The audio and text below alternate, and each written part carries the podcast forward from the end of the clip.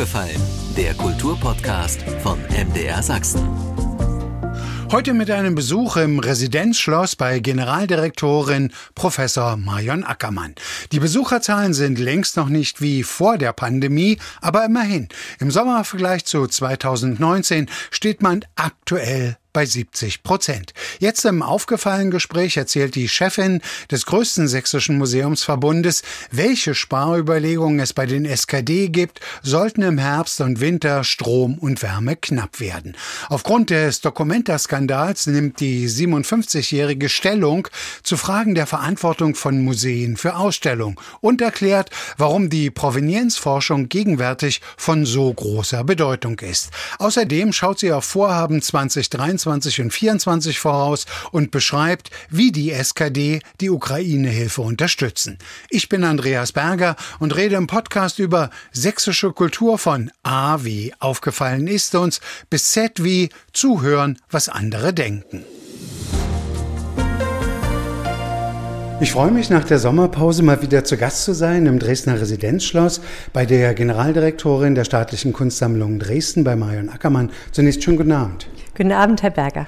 Frau Ackermann, wie haben Sie den Sommer so beobachtet? Haben sich die Touristen die Museen der staatlichen Kunstsammlungen zurückerobert, vor allem auch die ausländischen Touristen, obwohl wir ja wissen, dass natürlich die stärkste Gruppe immer Russland gewesen ist und die jetzt nicht so stark vertreten sind. Aber wie ist Ihr Eindruck? Der gefühlte Eindruck war, dass es so in den letzten zwei, drei Wochen nochmal richtig auch voll geworden ist. Auch in der Stadt hat man auch bei Belotto und bei den alten Meistern sehr stark gemerkt. Aber ich habe jetzt doch auch nochmal gerade aktuell mir die Auswertungen der Zahlen geben lassen. Und da kann man es eigentlich ganz genau sagen. Wir haben diesen Sommer 70 Prozent der Zahlen der Vor-Corona-Zeit gehabt. Das ist erstmal gar nicht so schlecht. Also aber im Vergleich zu 2019. Im Vergleich zu 2019. Aber die Zusammensetzung ist doch ganz anders.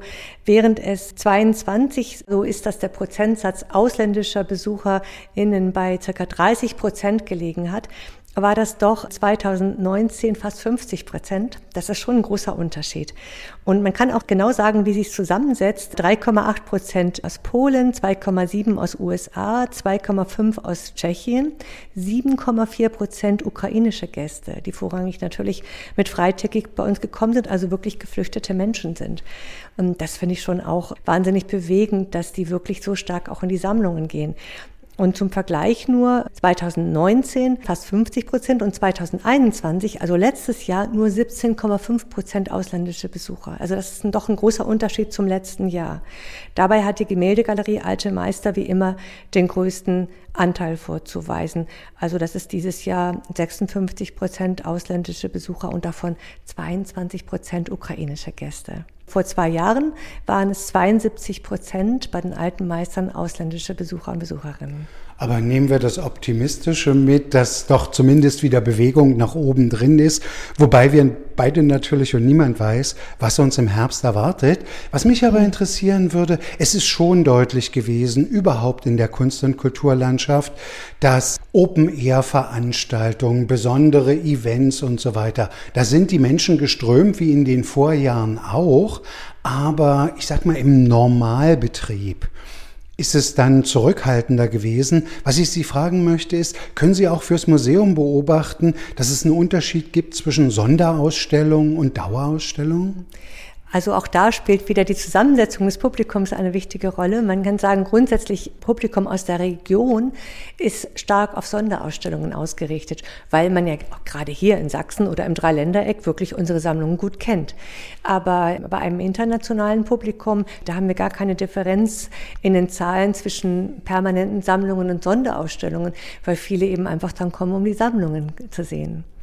Dennoch, wenn jetzt so diese positive Erfahrung seit dem Frühjahr, seit dem dritten Lockdown, dass die Besucherzahlen wieder steigen, führt es auch schon zu Überlegungen fürs Ausstellungsjahr 2023, dass man bestimmte Ausstellungen in die wahrscheinlich nicht so Corona-gefährdete Zeit tatsächlich organisiert? Für dieses Jahr haben wir es ja so gemacht und das heißt, wir sind immer noch darauf eingestellt und vorsichtig, dass gegebenenfalls in diesem Herbst, hoffen wir nicht, aber doch ein Lockdown wieder passieren könnte.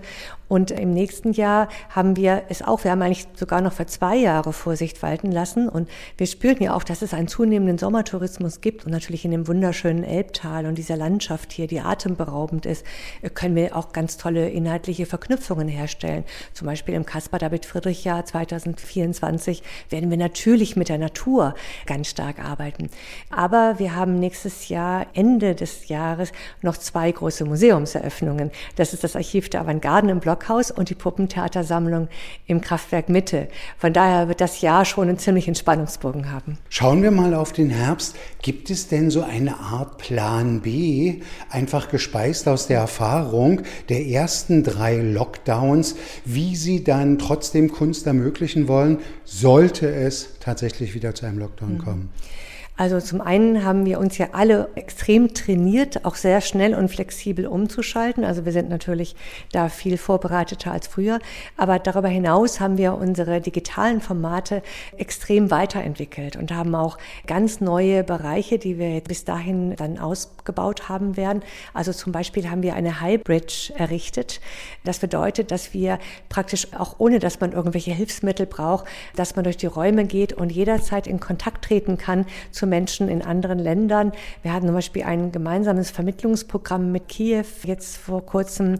Wir erproben das gerade in verschiedenen Sammlungen, zum Beispiel in Pillnitz, im Kunstgewerbemuseum, die ja sowieso eine geschlossene Wintersaison immer haben und sehr daran interessiert sind, auch Pillnitz Kunstgewerbemuseum digital in Zukunft stärker auszuspielen. Wir haben es im Lipsiusbau gehabt, jetzt zur tschechischen Saison, dass wir mit unseren ganzen tschechischen Partnerinnen und Partnern permanent Livestream verbunden waren. Und dann gibt es noch diesen Ansatz zum Common Garden. Das sind solche Formen, dass man digital auch sich bei Diskussionen begegnen kann. Also da machen wir einen Riesensprung. SKD digital, ich würde sagen, spätestens ab November wird dann voll ausgespielt werden können. Aufgefallen im Gespräch mit der Generaldirektorin der Staatlichen Kunstsammlung Dresden, mit Marion Ackermann. Frau Ackermann, die andere Frage mit Blick auf den Herbst und den Winter ist natürlich das große Sparkonzept. Nun fragt man sich dann aber immer bei Museen, ja, natürlich, Kunstwerke brauchen eine bestimmte Temperatur und natürlich eine gewisse Präsentation, eine gewisse Beleuchtung und sonstiges. Wie können Sie denn überhaupt sparen? Ja, man muss sagen, dass da man in Deutschland immer bisher sehr zurückhaltend war. Also das Green Protocol oder Green Museum ist ja international schon ein Anliegen seit 15, 20 Jahren. Und da war immer schon die Frage, den Klimakorridor zu öffnen. Das ist eigentlich der entscheidende Punkt. Das heißt, statt, ich sage jetzt mal beispielhaft, sich auf 22 Grad festzulegen, stabile Temperatur würde man jetzt sagen 18 Grad bis 26 Grad, nur als Beispiel. Und da hat man in Deutschland sich sehr zurückgehalten. Das ändert sich jetzt gerade. Es gibt jetzt neue Empfehlungen des Deutschen Museumsbundes und wir werten gerade aus, inwieweit wir den Empfehlungen folgen können. Und vor allem kann man das ja auch gar nicht pauschal. Also man muss das jetzt prüfen in Bezug auf bestimmte Sammlungen, Materialitäten und so weiter. Das ist der Hauptbereich, in dem wir sparen können. Dann gibt es natürlich Aspekte, die jeder auch in den Alltag einbauen kann, die wir alle versuchen zu berücksichtigen. Aber das Entscheidende ist dieser sogenannte Klimakorridor. Also in den Sommermonaten kann man dann auch ein bisschen höher gehen und in den Wintermonaten etwas runter, um, um darüber eben doch entscheidend einzusparen. Aber Fakt ist, die Museen sollen natürlich nicht aus Energie- oder Heizspargründen geschlossen werden. Ja, das ist, da haben wir natürlich auch Gespräche mit der Staatsregierung und mit dem für uns zuständigen Ministerium. Das wird in jeder Weise natürlich zu verhindern versucht, dass hier Museen oder auch Teile von Museen geschlossen werden. Also das kann nicht sein und vor allem dürfen die kostbaren Sammlungen nicht gefährdet werden. Denn auch wenn sie geschlossen sind, die Museen, müssen sie ja bewahrt werden und dazu braucht man ja immer auch Energie und, und eben das stabile Klima. Und deshalb müssen wir, ist das jetzt ein ganz wichtiger Aspekt. Sie haben es jetzt gerade angeschnitten. Ich wollte eigentlich erst später fragen, aber so haben Sie mir natürlich eine Vorlage geliefert. Wir haben in der letzten Woche alle mit Erstaunen diese Meldung gesehen, wie sich zwei junge Klimaschützer versucht haben, an der Sixtinischen Madonna festzukleben. Nun weiß ich, dass über Sicherheitsstandards ja bei den staatlichen Kunstsammlungen sowieso nachgedacht wird. Aber es ist offensichtlich auch so, bestimmte Dinge sind nicht zu verhindern? Ja, mehr als wir jetzt getan haben, kann man eigentlich nicht tun. Also wir haben es präfiguriert in dem Sinne, dass wir uns ganz genau überlegt haben, es wird vermutlich auch bei uns passieren und wo, mit welchem Bild, es wird die Sextina sein. Und das haben wir am 1.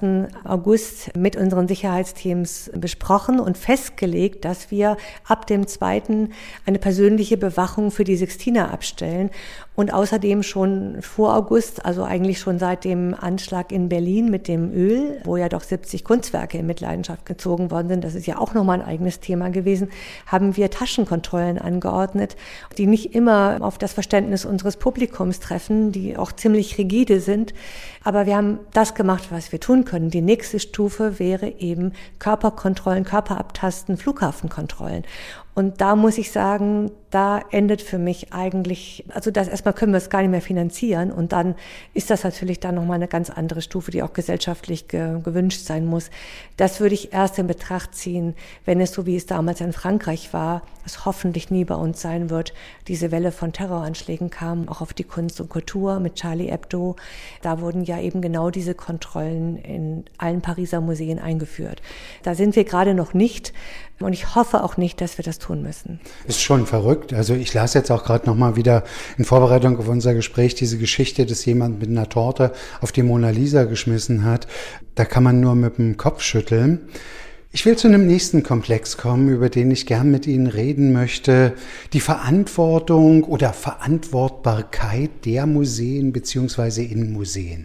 Nun ist ja das Problem der Documenta 15 nicht, dass es nicht genügend Interessenten gäbe. Die Publikumszahlen sind, glaube ich, relativ vergleichbar der zur vorigen Documenta, sondern die Documenta hat einfach das Problem, dass sie in die Debatte gekommen ist, dadurch, dass antisemitische Werke oder zumindest Werke, die so klassifiziert wurden, ausgestellt wurden. Sie haben die Dokumente schon gesehen. Sie sind auch in diese Expertenkommission gewählt worden oder berufen worden, die das jetzt auswerten soll. Wie war denn Ihr Eindruck, als Sie das erste Mal noch, ich hoffe, fernab der Skandalisierung, die Dokumente in Kassel gesehen haben? Grundsätzlich muss man sagen, dass diese Dokumente in absoluter Konsequenz das umsetzt, was ja schon lange vorbereitet war, woran wir lange gearbeitet haben. Lange heißt eigentlich seit zwei Jahrzehnten, nämlich an der Frage, wie man stärker kuratorische Macht abgeben kann, wie man mit Partizipation arbeiten kann,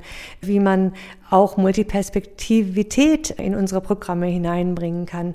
Die Rolle der Kollektive, da gibt es eine wunderbare Ausstellung im Lehmbachhaus in München, dazu mit dem Katalog, der auch bleiben wird, die Weiher ist ein Kennzeichen der Moderne, der blaue Reiter. Sie wissen, das ist ja meine eigene Spezialisierung mit Kandinsky.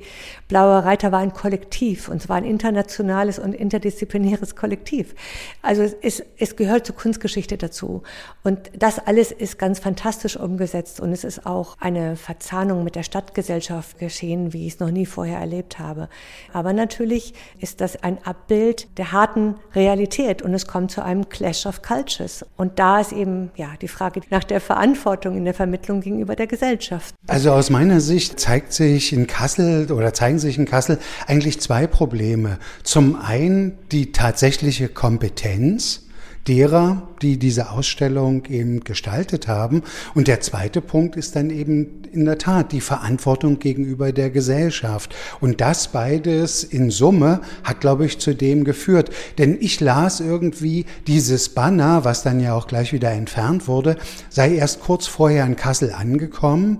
Man hat darauf vertraut, da dieses Banner auch schon anderswo auf der Welt zu sehen war und keinen Skandal ausgelöst hat, dass das ja auch nicht passieren wird. Sie müssen äh, Verständnis haben, dass ich ja nicht der Arbeit der Kommission vorweggreifen kann. Und diese Kommission ist bewusst auch multiperspektivisch zusammengesetzt, damit wir quasi in unserer Gruppe ein bisschen versuchen abzubilden und Lösungsvorschläge anzubieten für das, was gerade so kompliziert geworden ist in der Gesellschaft. Aber soweit kann ich vielleicht allgemein etwas dazu sagen, ist auch nochmal rückzukoppeln auf die SKD, dass ja schon, wenn wir Künstlerinnen oder Kollektive einladen, wir ja eine Art moderierende Aufgabe haben. Wir meine ich jetzt zum Beispiel als Direktor, Direktorin einer Kulturinstitution, hat man die Verantwortung. Trotzdem versuchen wir weitgehend alles zu ermöglichen, was die Künstler in ihrem Werk natürlich im Rahmen der Kunstfreiheit machen. Aber es kommt immer wieder zu diesen Momenten, wo wir quasi moderierend zur Gesellschaft hin eingreifen. Ich gebe Ihnen mal ein Beispiel. Wir hatten die Ausstellung im japanischen Palais von den staatlichen ethnografischen Sammlungen und Leontine Meyer von Mensch kuratiert zu Sprachlosigkeit, wo es ja darum ging, wie ganze Gesellschaften oder Individuen Traumata durch die Künste möglicherweise überwinden können. Und da hatten wir die südkoreanischen Trostfrauen als aktivistische Initiative bei uns zu Gast und da gab's, kam es zu einem Zusammenstoß mit japanischen Wahrnehmungen. Und natürlich haben wir in zahlreichen Gesprächen versucht, diese Moderation hin zu den anderen Sichtweisen einer anderen Gesellschaft zu lösen. Nur ein Beispiel. Wir haben eigentlich immer damit zu tun, dass wir, dass es sozusagen Brücken gebaut werden müssen von uns. Das heißt, Vermittlung und Kommunikation sind da die beiden Ebenen und natürlich auch die Verantwortungsübernahme. Und das kann ich jetzt nur sagen, aus der SKD vielleicht ableiten, das ist natürlich etwas, was auch in Kassel, auch für die zukünftigen Dokumentas nochmal durchdacht werden muss und gelöst werden muss, wer diese Ebenen übernimmt. Also Sie gehören auf jeden Fall zu denen, die sagen, natürlich muss es die Dokumenta weitergeben. Unbedingt. Ich will trotzdem nochmal zurück zu diesem Thema. Natürlich ist dieses Banner oder sind eben auch andere Werke antisemitischen Inhalts überführt worden. Dann passiert in Deutschland eigentlich auch auf anderen Gebieten immer das, was jetzt auch passiert ist. Das Bild wird weggenommen und im Grunde genommen irgendwann wird sich die Debatte schon legen.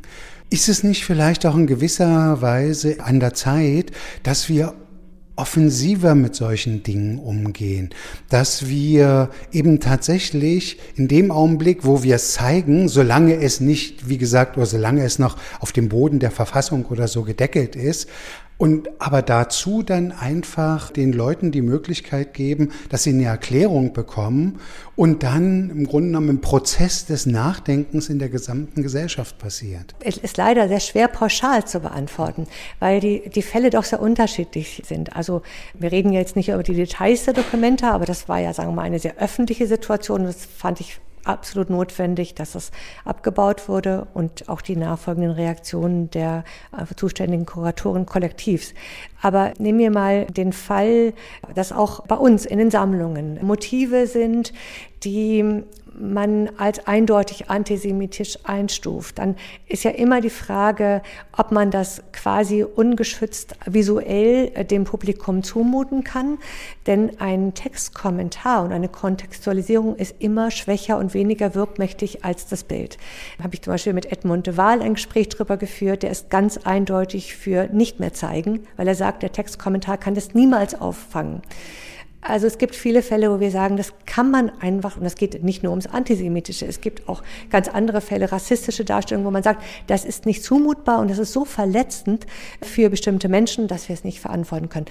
Aber im Großen und Ganzen bin ich eher dafür, nicht, was man als Canceln bezeichnet, zu machen, sondern es als Teil unserer Geschichte zu nehmen und es zu kontextualisieren. Wenn immer es geht und vertretbar ist, würde ich es eher zeigen und den gesellschaftlichen Prozess in etwas Positives versuchen zu überführen, daraus zu lernen. Aber das gibt eben auch Grenzfälle, die dann diskutiert werden müssen, die nicht so eindeutig sind. Komme ich nochmal wieder auf Verantwortung, Verantwortbarkeit zurück, weil Sie es angesprochen haben. Ich glaube, die Süddeutsche Zeitung hatte das entdeckt in dieser Online-Kollektion der staatlichen Kunstsammlung. Und ein Beispiel war ja diese Illustration von Josef Hegenbart zu dem Gedicht. Ich frage mich dann immer, das hat ja nun niemand mit Absicht, um antisemitische Kunst irgendwo der Öffentlichkeit zugänglich zu machen, online gestellt. Sie sind die Generaldirektorin, hätten jetzt formal die Verantwortung dafür, dass das passiert ist. Was kann man verantworten, beziehungsweise anders gefragt, gibt es jetzt eine Debatte in der deutschen Museumslandschaft, was ist denn überhaupt noch verantwortbar? Ja, ich muss schon sagen, also wir haben das absolut selbstkritisch analysiert. Das, das geht nicht und da ist uns auch ein Fehler passiert und kann man sich auch nur für entschuldigen. Ja, ich selbst habe die Verantwortung, aber ich würde sagen auch die Direktorinnen und Direktoren der einzelnen Sammlungen, die sie auch absolut annehmen und Also von daher sind wir auch dankbar. Wir, wir sind auch angewiesen auf Impulse von außen, weil ja so ein Datenbankprojekt bei drei Millionen Objekten, das über einen Zeitraum von, ich habe es mal hochgerechnet, wer weiß, ob es nicht, wie viele Jahrzehnte es umfassen wird, ist immer ein offener Prozess. Also für jeden Impuls sind wir dankbar. Ich finde nur problematisch diese Unerbittlichkeit der Diskussion. Also dass überhaupt keine Fehlerkultur mehr möglich ist. Ja, dass man nicht sagt, wir machen euch jetzt darauf aufmerksam. Was wir gemacht haben, ist, wir haben es ja unter antisemitisch verschlagwortet. Der Fehler ist nicht, dass nicht im Haus erkannt worden ist, dass es antisemitisch ist, sondern der Fehler ist, den wir jetzt gemeinsam auch einsehen und das verändern werden, ist, dass wir es in der Datenbank nicht kommentiert haben. Und das erfolgt jetzt. Wobei wir haben äh, ja auch nochmal diskutiert, wenn man es unter jüdisch und oder antisemitisch verschlagwortet, da kommt alles Mögliche, da kommt auch Nathan der Weise, das ist natürlich nicht dann antisemitisch, aber sie finden auch bestimmte Dinge nicht. Das heißt, wir brauchen künstliche Intelligenz, äh, wo wir uns jetzt zusammentun werden mit einem Forschungsprojekt in Berlin, um nochmal zu gucken, wie kommt man eigentlich nochmal auf andere Weise dahin, weil kein Einzelner kann es mehr durchgucken. Sie würden ja so viel Zeit, sie bräuchten ja erstmal ein ganzes Jahr und müssten sich tausend Einträge pro Tag angucken, nur um das zu schaffen, was wir bisher im Netz haben. Aufgefallen im Gespräch mit der Generaldirektorin der Staatlichen Kunstsammlung Dresden, mit Marion Ackermann. Frau Ackermann, wenn man sich das mal so anschaut, denkt man ja, eigentlich müssten Sie so groß wie das Problem ist, die Hälfte Ihrer Belegschaft in die Provenienzforschung stecken. Denn wir hatten jetzt dieses Beispiel, welche Kunst ist beispielsweise antisemitisch. Sie haben das Problem der indigenen Kunst. Was ist rassistisch, was ist nicht rassistisch? Sie haben das Problem der Eigentumsfrage. Ist das womöglich in der Zeit des Dritten Reiches zu Unrecht jemand weggenommen? Oder auch nach wie vor immer ein Thema, ist jemand zu DDR-Zeiten irgendetwas weggenommen? Und ich habe jetzt bestimmt noch ein Feld irgendwie vergessen. Sie selbst suchen auch immer noch nach Kunstwerken, die kriegsbedingt verloren gegangen sind. Sie haben ja gar nicht die Kapazitäten dazu. Wie, wie muss man sich das vorstellen? Das ist doch wahrscheinlich ein Rädchen, was sich relativ langsam nur drehen kann. Ja, und ich glaube, eine tiefe Erkenntnis ist in den letzten zwei Jahren gewachsen. Es ist nicht so, wie man vielleicht ursprünglich mal gedacht hat und wie ich oft auch von ja, Seiten der Politik höre, das muss doch endlich mal fertig sein. Und Daphne, wann ist das fertig? Ursprünglich hat man gedacht, ein paar Jahre und dann ist es fertig. Das weiß man inzwischen. Es ist, es ist eine gesellschaftliche Daueraufgabe. Aufgabe geworden. Und ich plädiere dafür, das als einen gemeinsamen, konstruktiven, offenen Prozess zu nehmen. Sie, Sie müssen sich vorstellen, auch unter welchen Druck wir von allen Seiten gestellt werden. Letztes Jahr kam die Kritik, dass wir zu viel tun. Jetzt kommt die Kritik, dass wir zu wenig tun. Alle paar Wochen kommt eine neue Anfrage aus dem Landtag, die genau sehen will, wie sind die Fortschritte in der Datenbank und welche Begriffe haben wir jetzt an der Prüfung überzogen. Das wird sozusagen in Echtzeit gespiegelt, von verschiedenen Seiten begutachtet. Also wir sind quasi in einem mega transparenten Prozess. Und es gibt auch oft keine klare Entscheidung oder keine klare Antwort. Wir wollen jetzt dieses öffentliche Format, was wir auch vorbereiten mussten, angehen zur sensiblen Sprache und ganz klar ergebnisoffen. Ich habe hier immer das Beispiel gebracht, Roma und Sinti versus Zigeuner, weil es für mich so ein plastisches Beispiel ist. Die einen wollen das eine und die anderen wollen das andere. Aber insofern zu sensibilisieren, dass man die Personen, denen man Zuschreibungen vornimmt, auch zu Wort kommen lässt, aber auch zeigt, wie, wie viele Perspektiven es gibt. Und das zeigt ja auch die Dokumenta-Debatte. Den Schritt müssen wir als nächstes gehen. Und da geht es nicht darum, kann das sein, dass Minderheiten einer Mehrheit irgendwas aufoktroyieren? Nein, das, wir haben in der Demokratie eine Verpflichtung auch gegenüber Minderheiten. Es geht darum, sich zuzuhören. Und es geht darum, auch nochmal vielleicht Perspektiven zu erfahren, die wir noch gar nicht berücksichtigt haben. Sind Sie nicht aber manchmal auch erschrocken? Sie haben das vorhin schon mal kurz angesprochen, dass es oftmals so wirkt, dass also die Gesellschaft einen nahezu in die Enge treibt, wenn man einen Fehler begangen hat. Natürlich, nun gibt es Fehler ganz unterschiedlicher Qualität, aber haben Sie eine Erklärung dafür, woher diese Gereiztheit kommt und dann aber manchmal auch so, diese Giers, hat jemand einen Fehler gemacht, der muss sofort bestraft werden? Also meine Erklärungsversuche liegen auf zwei Ebenen. Das eine in den Medien selbst, dass auch die Medien selber und die und gerade auch die Kulturbereiche, die Feuilletons so unter Druck sind, dass vielleicht eine also größerer Druck besteht, einfach Sensationsmeldungen zu erzeugen und Empörungskurven. Also man kann ja das Jahr eigentlich, egal in welcher Kulturinstitution, in Empörungskurven unterteilen. Ja. Die dauern dann fünf Tage und dann kommt die nächste. Ja. Also es hat sich da was extrem verändert. Das zweite, zweite Erklärung, die vielleicht tiefgreifender ist, die eigentlich auch eine Ursache für das andere bedeutet, die hat Hito Steierl in ihrem wunderbaren Künstlergespräch im Albertinum vor ein paar Tagen geliefert. Die hat nochmal beschrieben, wie eigentlich von den Medien her, den Social Media vor allem und durch die, durch die Rolle der Algorithmen, die es zu dieser Fragmentierung der Gesellschaft gekommen ist. Und diese Algorithmen, die auch eigentlich bedeuten, dass wir immer wieder in Schubladen gesteckt werden von Ähnlichkeiten, die aber eigentlich gar nicht der Realität entsprechen, ist eine, eine solche Fragmentierung entstanden, die aber auch mit so einer Unerbittlichkeit einhergeht, dass das ja, es ist eine allgemeine Tendenz, sehr längst nicht nur in Deutschland, weltweit, der wir uns kaum entziehen können. Umso mehr müssen wir an unsere demokratischen und humanistischen Ideale appellieren, dass wir immer wieder versuchen, aufeinander zuzugehen und ja, mit vollem Verständnis auch andere Perspektiven geltend zu machen.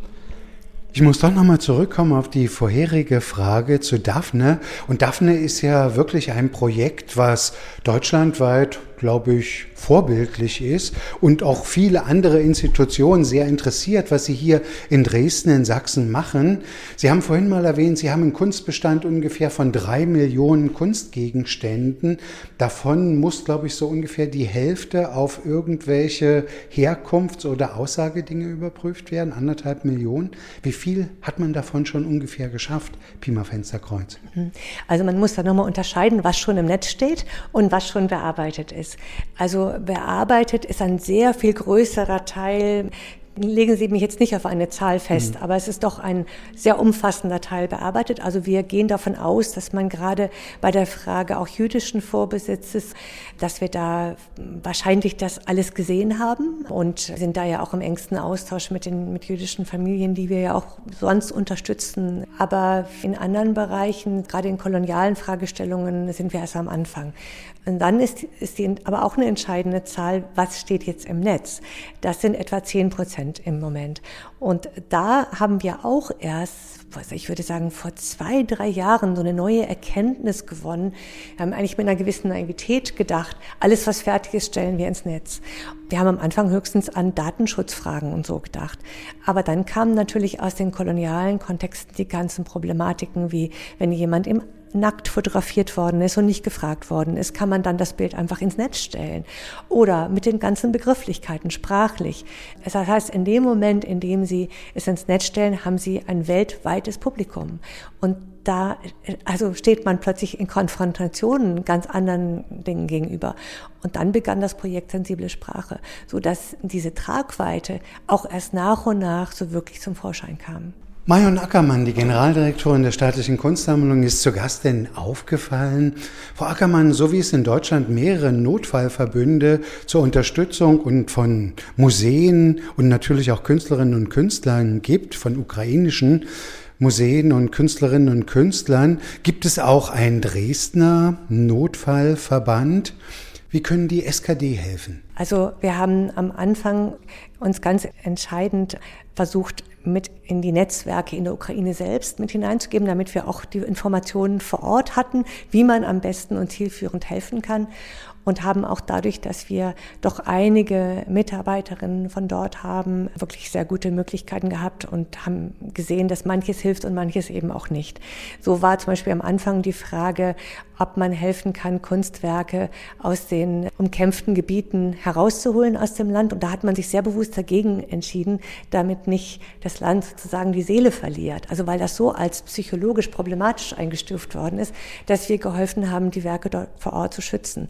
Und die Museen sind leer dort, aber sind, haben trotzdem ein ganz aktives Programm und das ist ganz toll wo wir im Moment helfen, abgesehen von ganz konkreten Maßnahmen, dass wir hier Stellen schaffen für Menschen, die geflohen sind, auch aus Russland, die aus politischen Gründen das Land verlassen, arbeiten wir jetzt gerade an Projekten, um in Ausstellungen überhaupt die Kultur des Landes bekannter zu machen und ja auch darüber eine Form von Unterstützung zu geben. So wird es im Albertinum im nächsten Jahr eine Ausstellung geben in Zusammenarbeit mit Thyssen-Bornemisza, wo wir die ukrainische Avantgarde vorstellen, hier kaum bekannt, außer Malevich, der in Kiew geboren ist.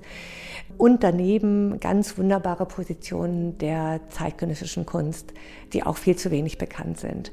Und darüber auch nochmal unsere Netzwerke stärken und einfach im, permanent im Gespräch bleiben mit den Menschen dort vor Ort. Eine Rückfrage, weil es war ja im vergangenen Jahr doch irgendwo auch ein bemerkenswertes Ereignis, die Ausstellung in Moskau, wo man ja vor allem auch getragen war von der Hoffnung, dass man, indem man diese Kunstwerke zeigt, auch immer wieder über Begriffe wie Freiheit und Demokratie eine Debatte anschieben kann oder die Leute sich aktiv eben auch in dem Fall im Gastland damit auseinandersetzen. Leider gescheitert. Ja, das, also ich meine, das gehört natürlich auch zu meinen großen Enttäuschungen. Auch übrigens auch viele Projekte, die ich in, in Mittelosteuropa gemacht habe, wenn zum Beispiel Kollegen entlassen worden sind in den anderen Ländern, habe ich ja mehrfach auch erlebt, dass plötzlich Projekte abbrechen und jetzt natürlich dieses mega schreckliche Ereignis mit dem Kriegsausbruch und unsere Werke der Ausstellung, die noch beim Zoll waren und dann gerade noch zurückkamen nach Russland große Enttäuschung. Trotzdem gibt es Kontinuität insofern, als einige aus der romantischen sagen, Gruppe, die jetzt bei uns sind, sowohl von ukrainischer wie an russischer Seite, jetzt mitarbeiten, dass wir im persönlichen Kontakt weiterhin intensiven Austausch pflegen, meist über WhatsApp, ja, das ist immer noch gar nicht so, das ist durchaus möglich, und dass wir auch an einem Ausstellungsprojekt zum Pazifismus arbeiten. Und das ist so ein bisschen das Hoffnungssymbol, die Hoffnung, dass es eines Tages wieder Frieden gibt, auch mit Russland, und dass wir es dann vielleicht auch an verschiedenen Orten auch dort zeigen können. 15 Museen sind sind es insgesamt, die zum Verbund der staatlichen Kunstsammlungen Dresden gehören. Natürlich besondere Aufmerksamkeit, da freut sich immer wieder das Residenzschloss und im Augenblick tatsächlich eben auch der Gestaltung dieser Rückwand, dieses große biblische Motiv. Wird das 2022 noch? Äh, ich habe mich extra nochmal erkundigt. Also es war immer in meinem Kopf, dass es Mitte nächsten Jahres fertig werden soll. Und also ich habe jetzt auch doch nochmal Rückmeldung bekommen vom Sta von SIB Staatliche Immobilienbau, dass das so nach wie vor an diesen Planungen festgehalten wird. Also Schlosshof, wir reden ja über den großen Schlosshof 2023. Was fehlt eigentlich überhaupt jetzt noch am Schloss, bis es dann komplett ist? Wenn sie durch Schloss streiten und im großen, im Riesensaal sind, dort wo die Turniere ja gezeigt werden, und sie dann dort abbiegen im sogenannten Westflügel. Da gibt es zwei Räume, die noch im Bau sich befinden und die wunderbar sind, von beiden Seiten Licht durchströmt und die uns dann ab dem Jahr 25 auch als Ausstellungshallen zur Verfügung stehen. Also es soll Ende 24 fertiggestellt werden. Das ist die letzte große Etappe. Dann gibt es noch was im Erdgeschoss, also zugänglich vom, vom äh, großen Schlosshof. Da soll auch die Geschichte des Schlosses nochmal dargestellt werden, historisch. Ansonsten sind wir auch dabei, überhaupt mit der neuen Leitung, auch mit Marius Marius Winzeler das Schloss 2.0 auf den Weg zu bringen. Das bedeutet, dass wir noch mehr für die Vermittlung tun wollen, die Vermittlung auch präsenter halten wollen, dass wir überhaupt auch ein paar Brechungen einbringen, auch mit zeitgenössischer Kunst. Und dann wird es noch die Schlosskapelle geben, die dann zum Schluss auch wieder an uns zurückfallen soll und auch als Raum für andere Kulturinstitutionen zur Verfügung stehen soll. Frau Ackermann, nach der Sommerpause ist jetzt auch wieder der Prozess gegen die vermeintlichen Täter, gegen die Einbrecher im historischen grünen Gewölbe aufgenommen worden. Es gibt jetzt tatsächlich einen Thriller, der nennt sich der Diamantenkuh, der den Einbruch ins historische grüne Gewölbe vor beinahe drei Jahren allerdings natürlich fiktiv wiedergibt. Natürlich nicht, was bisher bei diesem Prozess zutage gefördert wurde. Und ich erwähne das Buch eigentlich auch nur aus dem Grund, weil das Beste daran ist, an einem 4. Januar 2020 kam alles zurück.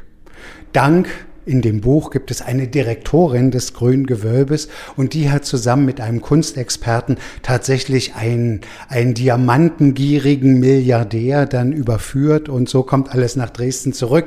Ich frage Sie das nur aus dem Grund, ja, wie schwer oder wie leicht fällt es einem mit einer gewissen Gelassenheit, diesen Prozess zu verfolgen? Wie, wie nehmen Sie das wahr? Ich habe, muss ich sagen, mit Prozessbeginn ist es mir leichter gefallen, es emotional auch ein Stück weit von sich selbst abzutrennen. Also weil in, in dem Moment, als der Prozess begann, da ist etwas, da weiß man, das ist da kann man nichts mehr zu beitragen. Das kann man nur beobachten. Ich beobachte es wie jeder andere Bürger, Bürgerin in den Medien, verfolge das sozusagen aus einer gewissen Distanz und hoffe natürlich aufs Innigste, dass auch die Täter entsprechend ihre, ihre Strafe auch bekommen. Aber natürlich, der viel größere Wunsch ist natürlich das, was in diesem Kriminalroman, den ich auch gelesen habe, sich ereignet, dass ja ein Wunder geschieht oder vielleicht kein Wunder, sondern das passiert, was immerhin doch in keinem kleinen Teil aller Kunstdiebstähle passiert ist, dass die Objekte zurückgelangen. Wenn man sich diese Geschichten anguckt, wie gelangen sie zurück, sind ja alle abenteuerlich. Jedes, jede Geschichte ist anders. Nehmen Sie nur die Saliera aus dem Kunsthistorischen Museum in Wien, wo die jetzige Direktorin Sabine Haag wirklich in einem dunklen Waldstück dann das Stück überreicht bekam und es wieder zurückführen konnte in die Sammlung. Ich kenne natürlich von all den Geschichten, die gut ausgegangen sind am Ende, weiß ich ja, unter welchen Bedingungen oder auch, dass der andere Diebstahl in Gotha, der zur Zeit in der DDR noch passiert ist, dass der ausgerechnet in der Woche, als bei uns der Einbruch passierte, sind ja dort die Werke zurückgelangt.